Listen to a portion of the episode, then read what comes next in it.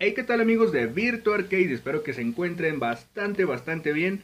Yo soy Alex Mercer y en esta ocasión, como en todos los episodios de Un Momento de la, el momento de la, cuestión, cuestión. nos acompaña acá nuestro gran amigo Frank, el, Aquí andamos. el otro integrante del canal. Y en esta ocasión, después de eh, varios meses que no he subido nada, ya sé, hasta Frank me dijo que ya subiera algo. Sí, Este, estamos aquí de vuelta con un nuevo episodio. Cambió un poquito lo que es el setup y el fondo y todo lo demás. Pero aquí estamos. En esta, en esta ocasión vamos a hablar sobre un tema que a muchos les gusta y a muchos no les gusta, el cual es la importancia de la emulación, de los emuladores, las ROMs y todo lo que rodea este grandioso, grandioso mundo del retro gaming alternativo, por así decirlo.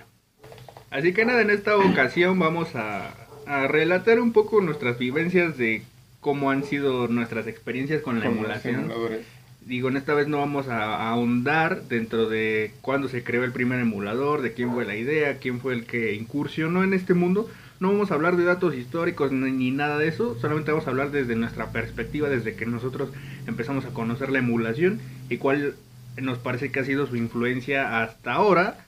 Eh, y por supuesto lo vamos a hacer aquí a nuestro estilo, a nuestra manera de contar las cosas en este canal. Así que eh, tú, entonces si quieres empezar, Frank, con Pues, la primera vez que viste un emulador o, o que jugaste una ROM emulada en emulador. El primer juego que empecé a emular fue el de. El emulador de. ¿Cómo se llama este? My Boy Free. Es el gratis, ¿no? De Game Boy Advance. De Game Boy Advance. Y el primero pues, era obviamente Pokémon, güey. Pokémon emulado. Y este.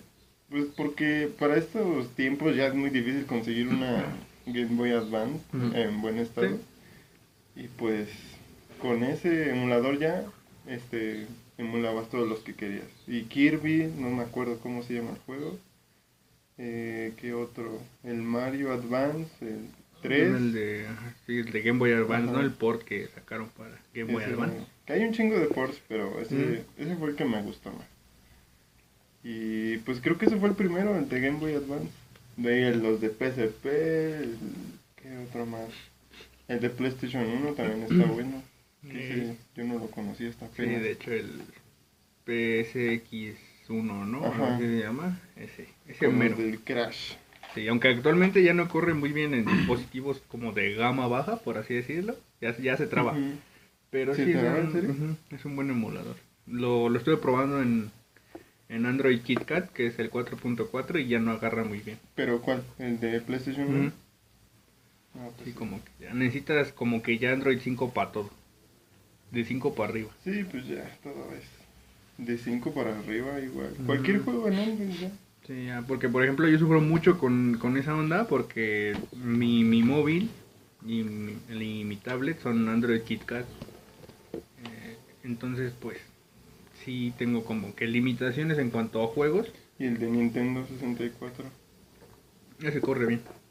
Y eso creo que porque tengo una versión.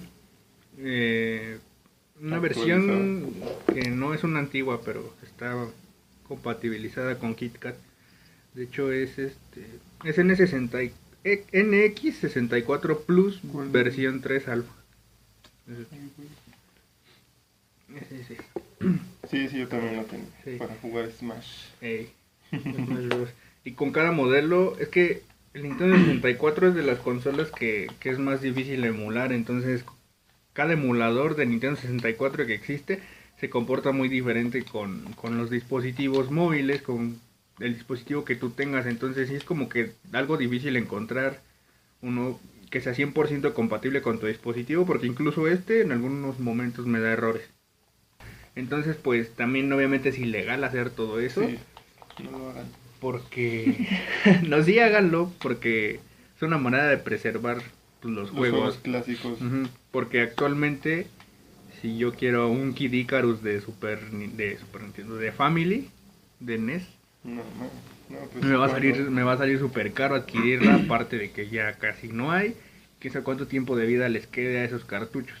Entonces, la manera en la que la emulación nos ayuda es que sacan el, el ROM de ese título y lo pasan a un modo digital Entonces eso nos ayuda un montón porque es ya preservamos ese juego y lo podemos correr prácticamente en, en cualquier dispositivo, pudiéndolo correr hoy en un celular, ¿no? Que también está la alternativa de su, su sistema online de Nintendo Switch ahorita donde están metiendo juegos clásicos, pero pues eso no es suficiente porque no van a meter todos los juegos clásicos. Entonces la emulación ahí nos ayuda un montón y yo creo que la industria también ya debería de darse cuenta de que tiene que comenzar a hacer eso oficial para que todas esas librerías estén Sí. disponibles cuando uno las quiera. eh, Sí, porque en Jugar. Nintendo, de hecho, había una página que se llamaba Emudesk, me parece, no, Ajá, no recuerdo muy bien.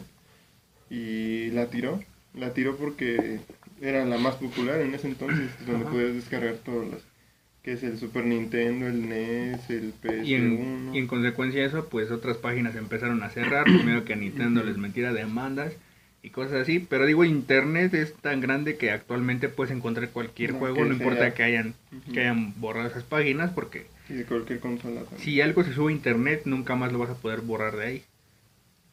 Ese es como el beneficio que tenemos nosotros al, al tener ROMs y así.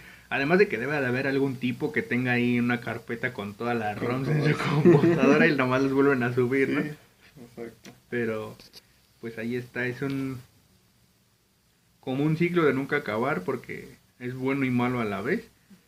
Pero pues nos Bueno para beneficia. nosotros. porque- Ajá, y si las compañías no nos dan todo ese contenido oficialmente, pues obviamente nosotros vamos a recurrir a, a la emulación ilegal, ¿no? Por así decirlo. Que los emuladores no son ilegales, lo ilegal sería jugar las ROMs.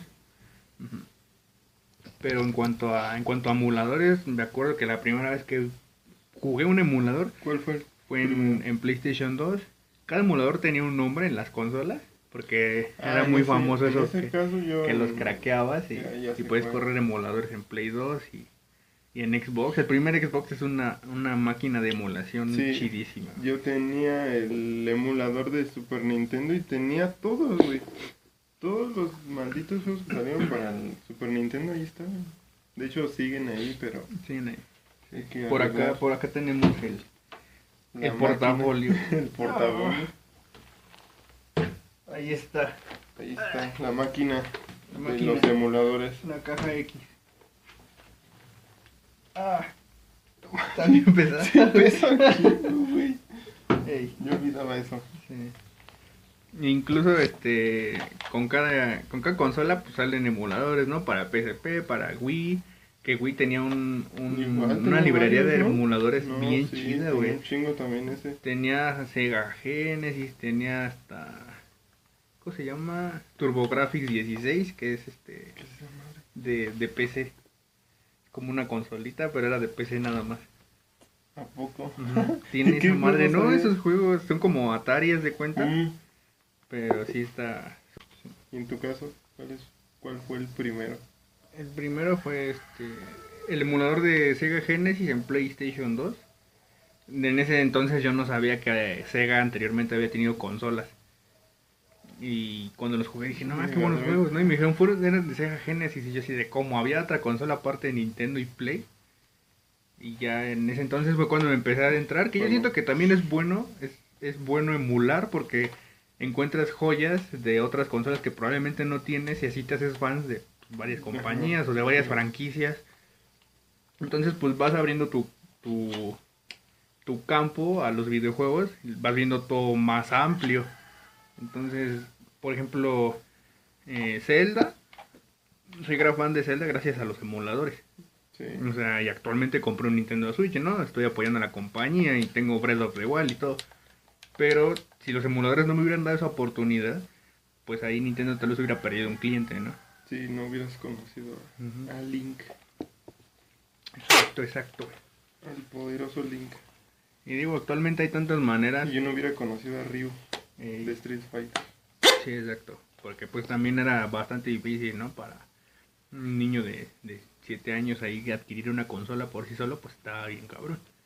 Así que los emuladores siempre eran como que nuestra nuestra facilidad para tener juegos. Además de que eran gratis, o sea, ¿cómo no vas a descargar algo que es gratis, no? Y te va a brindar horas de diversión. Así que nada, vamos a hacer una pequeña pausa y ahorita regresamos.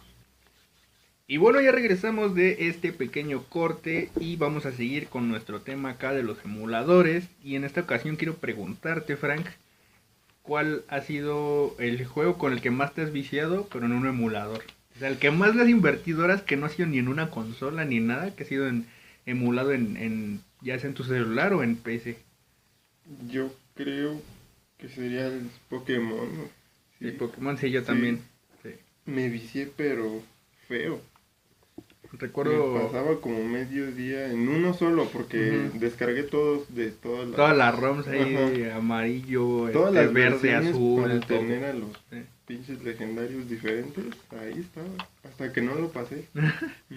Yo también cuando jugué este Rojo Fuego, me acuerdo que cuando descargué Rojo Fuego por primera vez para mí fue así Sí. un mundo, otro mundo completamente. Sí, está bien bueno. Y juego. sí, sí me vicié muchísimo, fácil, no sé, como 300 horas yo creo le metí ese juego, así cabrón, fue la...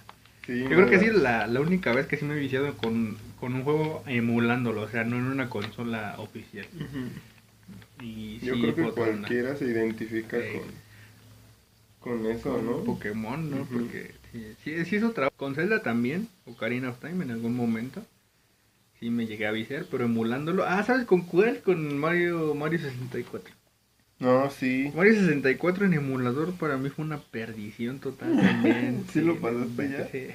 Ah, no, está bien, cabrón, güey. Cuando lo jugué por ya después en hardware original en el 64 de Frank, sí fue como otra experiencia totalmente, pero yo ya tenía esa felicidad de que, de que ya lo había Que ya lo jugado, ¿no? jugado. Sí, ya sabía qué onda con ese maldito clásico. Yo que quiero jugar así es el de Super Smash Bros. El primerito. Mi primerito, es que ese cartucho está bien caro. No, ya, no lo encuentro. Como en 800 varos. Podría encontrarlo, pero no, no estoy dispuesto a pagar ese, Sí, ese dinero por el cartucho. Muy caro. Eh. Es lo que les decimos que es una alternativa para. Poder Y ahora, jugar pues ya en un móvil, pues lo puedo tener aquí en portátil con el mando. con Entonces, el mando pues, de Xbox. Como, como mi Switch, pero improvisado. así. O sea, yo jugaba así antes de tener el Switch. Cuando salió el Switch, para mí fue como un, un sueño hecho realidad. Y pues ya yo creo que eh, agrega algo más y cerramos el video porque no sé también cuánto vaya a Pues, pesar esto. Pues víciense con los emuladores porque puede que algún día sean completamente ilegales, que no creo, pero Imagínate que descargues acá Super Mario World y tu compañía Telmex te diga, oye hijo, ya te vamos a cancelar el servicio porque no mames. Me aprovechen, aprovechen Me, que hay me llamó. Nintendo y me dijo que me iba a tirar el changarro. Sí, aprovechen que hay emuladores porque es una alternativa muy buena para... Y si tienen ROMs, guárdenlos. Guarden todos sus ROMs porque en algún momento si no quiero... estar- Ajá. Sí, los pueden llegar En algún momento imagínense que este perrísimo Breath of the Wild se pudre el cartucho físico por el tiempo y cómo vergas lo van a jugar, pues en digital, ¿no? En digital. Y este, de hecho por acá tengo un Donkey Kong. ¿Y el disco? ¿Dónde está el disco? El disco. Imagínense que, que en un futuro estos cartuchos ya no sirven. ¿Y cómo vas a jugar tu perrísimo Donkey Kong? Bueno, ni está tan bueno, ¿verdad? Pero. ¿cómo, cómo vas a jugar tu Donkey Kong 64 si ya no sirve y ya no hay hardware ni nada? Ya ni siquiera hay cartuchos en el mundo, imagínense, ¿no?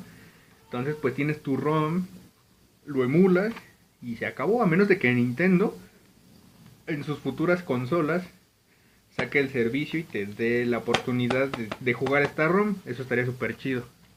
Pero de momento yo creo que hay que prepararnos para el apocalipsis. Toma tu perrísimo juego. Uf. Así que nada chicos, esto sería todo por el episodio de hoy. Espero que les haya gustado el tema del que hemos estado hablando, del que hemos estado como debatiendo. eh, los pros y contras, consecuencias, eh, em, ¿cómo se dice? Beneficios hacia nosotros los consumidores de, de este Como todo, hay pros y contras. de este bonito juego, de este bonito hobby. Y pues nada, eh, esperen el siguiente episodio, no sabemos de qué vamos a hablar, vamos a hablar de temas random ahí, pero yo creo que, que se van a divertir.